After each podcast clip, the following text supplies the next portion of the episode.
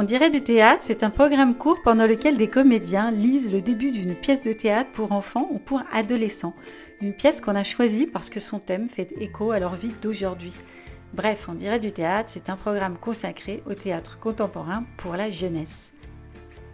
Comment allez-vous l'appeler? Hansel, a suggéré papa. Hansel va très bien avec Gretel, a dit maman. Tu ne trouves pas? Hansel et Gretel me plaît beaucoup. A ajouté papa. C'est à ce moment-là que l'histoire d'Hansel et Gretel a commencé. Pourquoi dit-on toujours Hansel et Gretel et pas Gretel et Hansel Hansel et Gretel, Gretel et Hansel. On peut dire Gretel et Hansel si tu veux. Dans cet épisode, nous allons nous intéresser, comme dans les deux précédents, à ce que les contes anciens ont encore peut-être à nous dire aujourd'hui. Et c'est la comédienne Sophie Richer et le comédien Benjamin Aboulker qui nous lisent les premières scènes d'une version très actualisée d'un conte d'autrefois. Et après ça, nous vous aurons donné envie, je l'espère, de lire l'intégralité de cette Hansel et Gretel, réécrit par la Canadienne Suzanne Lebeau. Pour sa direction, bien sûr, la bibliothèque ou la librairie la plus proche de chez vous. Ce programme, il se concocte en équipe, celle d'Aligre FM 93.1 à Paris, où on enregistre et où on diffuse, on dirait du théâtre chaque mercredi à 9h30. Les auteurs qui autorisent les lectures de leurs pièces, les comédiens qui les lisent, ainsi que Pascal Griandini du collectif Défriche et Savannah Massé de la librairie théâtrale qui choisissent les textes avec moi, Estelle Laurentin. Alors qui n'a jamais rêvé, ne serait-ce qu'un instant, de régler son compte une bonne fois pour toutes à son petit frère ou à sa petite sœur, en dehors bien sûr des enfants uniques? Eh bien pas moi en tout cas, je l'avoue. Ami ou ennemi, un frère, c'est pour la vie. Des liens souvent indéfectibles et précieux, mais pas gagnés d'avance. Dans la pièce, l'arrivée de Hansel dans la vie de Gretel, sa grande sœur, en a bouleversé l'équilibre. Ce petit frère dérange tout lorsque leurs parents les abandonnent en forêt pour cause de disette, et oui, ça se faisait à l'époque, et qu'ils finissent chez la sorcière cannibale, la tentation est forte de le pousser dans le four avec leur geôlière et de s'en débarrasser à tout jamais de cet encombrant frangin. Alors la pièce pose la question par quel chemin tortueux devient-on une grande sœur? Elle évoque le désir puissant et rarement avoué d'être l'unique objet de l'amour de ses parents, le choc existentiel que provoque l'arrivée d'un deuxième et qui fait naître une relation amour-haine aussi délicieuse que troublante. Le conte qui permet tous les excès et tous les possibles place les personnages dans des situations extrêmes. Pauvreté, abandon dans la forêt, risque d'être dévoré, le lien fraternel est durement mis à l'épreuve.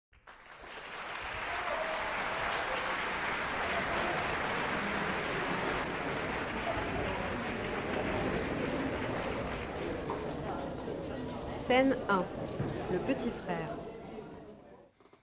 Il est né le jeudi, le jour de la soupe aux légumes. J'avais regardé maman couper les carottes et les patates, les oignons et les navets. Je découvrais le goût des légumes frais et ma langue nageait dans la salive. J'aime la soupe aux légumes quand il y a au fond de la marmite un gros os de bœuf plein de moelle. La marmite était sur le feu, l'odeur remplissait la cuisine, et je savais que l'heure venait, puisque maman m'avait installée dans ma petite chaise de bois aux pattes très hautes que papa a fabriquées juste pour moi, dans le gros chêne tombé sous la grêle. Je ruminais comme un petit bœuf, humais l'odeur des carottes chaudes et sucrées, imaginais les cubes sur ma langue, la salive déjà me coulait sur le menton. Maman a hurlé. Ça y est Les douleurs Elle a hurlé de nouveau. Un grand cri effrayant. J'ai tremblé. Un autre grand cri, plus déchirant encore, et je me suis mise à pleurer. C'était moi, grande sœur. Je venais un peu avant l'heure, mais c'était la mienne. Gretel était trop petite pour savoir comment naissent les bébés. Elle était vraiment petite. J'avais treize mois. Souffler une Elle a pensé, comme tous les enfants, quand les parents crient, qu'elle avait fait quelque chose de grave, de très grave. Elle le raconte souvent. N'arrête pas de le raconter. Le visage de maman a changé de couleur. Elle a pâli, elle a rougi. Pâli de nouveau, rougi de nouveau. Gretel suivait le visage de maman. Les changements. J'ai tendu mon bol timidement. Maman n'avait pas la tête à la soupe, n'a pas vu le bol, et sortit sur le pas de la porte en disant très fort Mon mari Va t'enquérir la sage-femme, c'est l'heure Et dépêche-toi Je ne savais pas dire soupe, Alors j'ai crié. Maman n'écoutait pas. Ne me disait même pas d'arrêter, crier plus fort que moi. Raconte les os. Elle a écarté les jambes, relevé sa jupe jusqu'aux genoux.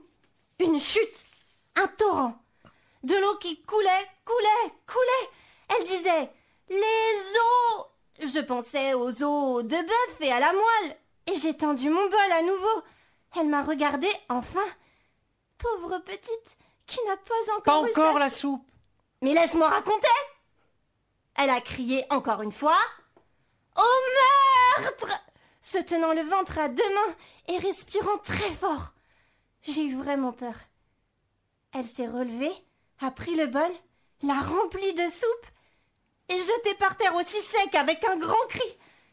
Effrayant. Après les os, c'est le bébé. Maman n'a pas ramassé la soupe, ne m'a pas donné un autre bol.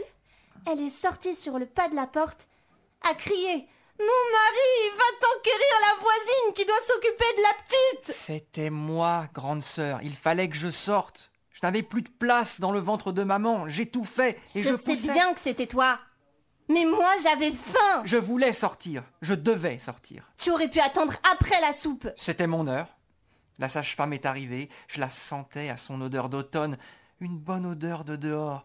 Temps frais et feuilles mortes. Moi j'avais dans le nez la bonne odeur de soupe. C'était mon heure. J'avais hâte de voir dehors, de respirer, de manger, de te rencontrer.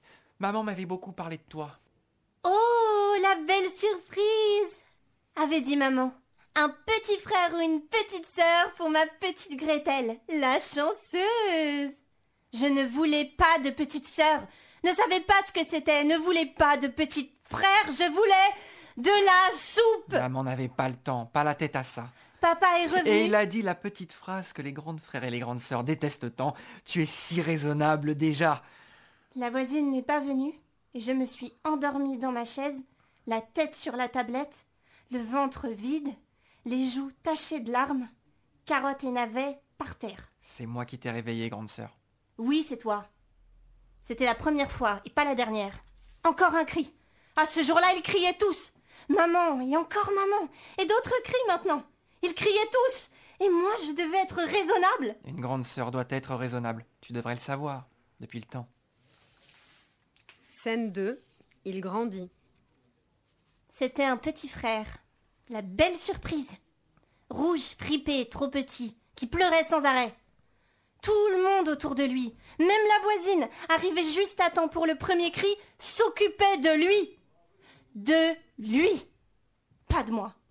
Qu'il est beau Quel gros bébé On dirait qu'il est déjà élevé. Le beau gros garçon Comment allez-vous l'appeler? Hansel. A suggéré papa. Hansel va très bien avec Gretel, a dit maman. Tu ne trouves pas? Hansel et Gretel me plaît beaucoup. A ajouté papa. C'est à ce moment-là que l'histoire d'Hansel et Gretel a commencé. Pourquoi dit-on toujours Hansel et Gretel? Et pas Gretel et Hansel Hansel et Gretel, Gretel et Hansel. On peut dire Gretel et Hansel si tu veux. Papa et maman ont dit Hansel, toujours. Hansel, mon petit Hansel, notre petit Hansel. Moi je disais le petit frère. Moi, je disais Gretel, avec tendresse. Moi je disais le petit frère avec rudesse. Quand j'étais petit petit, encore bébé, je disais tel, tel, tel. Moi je disais le petit frère. Mais je venais. Puis Gretel, Gretel. Moi je disais le petit frère. À trois ans, je disais Gretel, Gretel, très bien avec le R et le G et le L. Tu disais surtout et pour tout, moi, aussi. Quand maman me demandait à moi, tu veux du lait? Moi aussi. Comme un écho. Veux-tu aller jouer dehors, Gretel? Moi aussi. Comme un écho. Tu veux un foulard vert? Moi aussi. Comme un écho. Être puni dans ta chambre? Moi aussi. Comme un écho.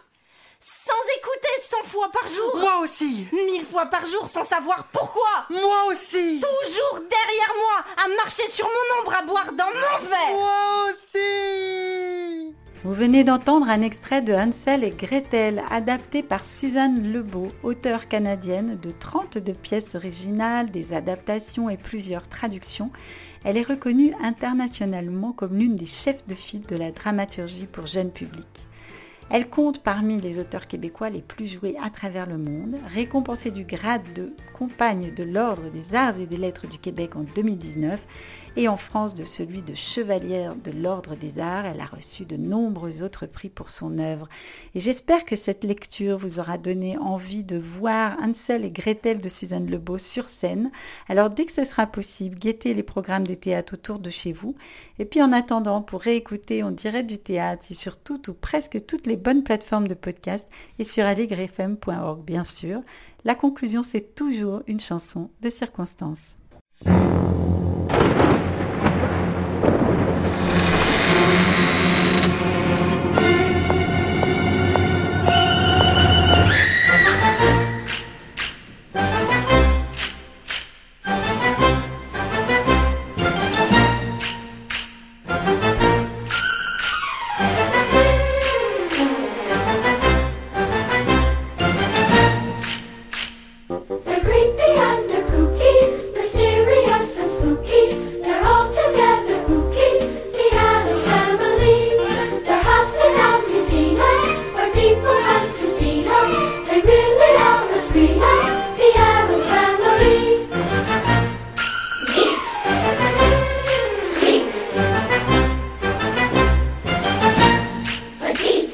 So catch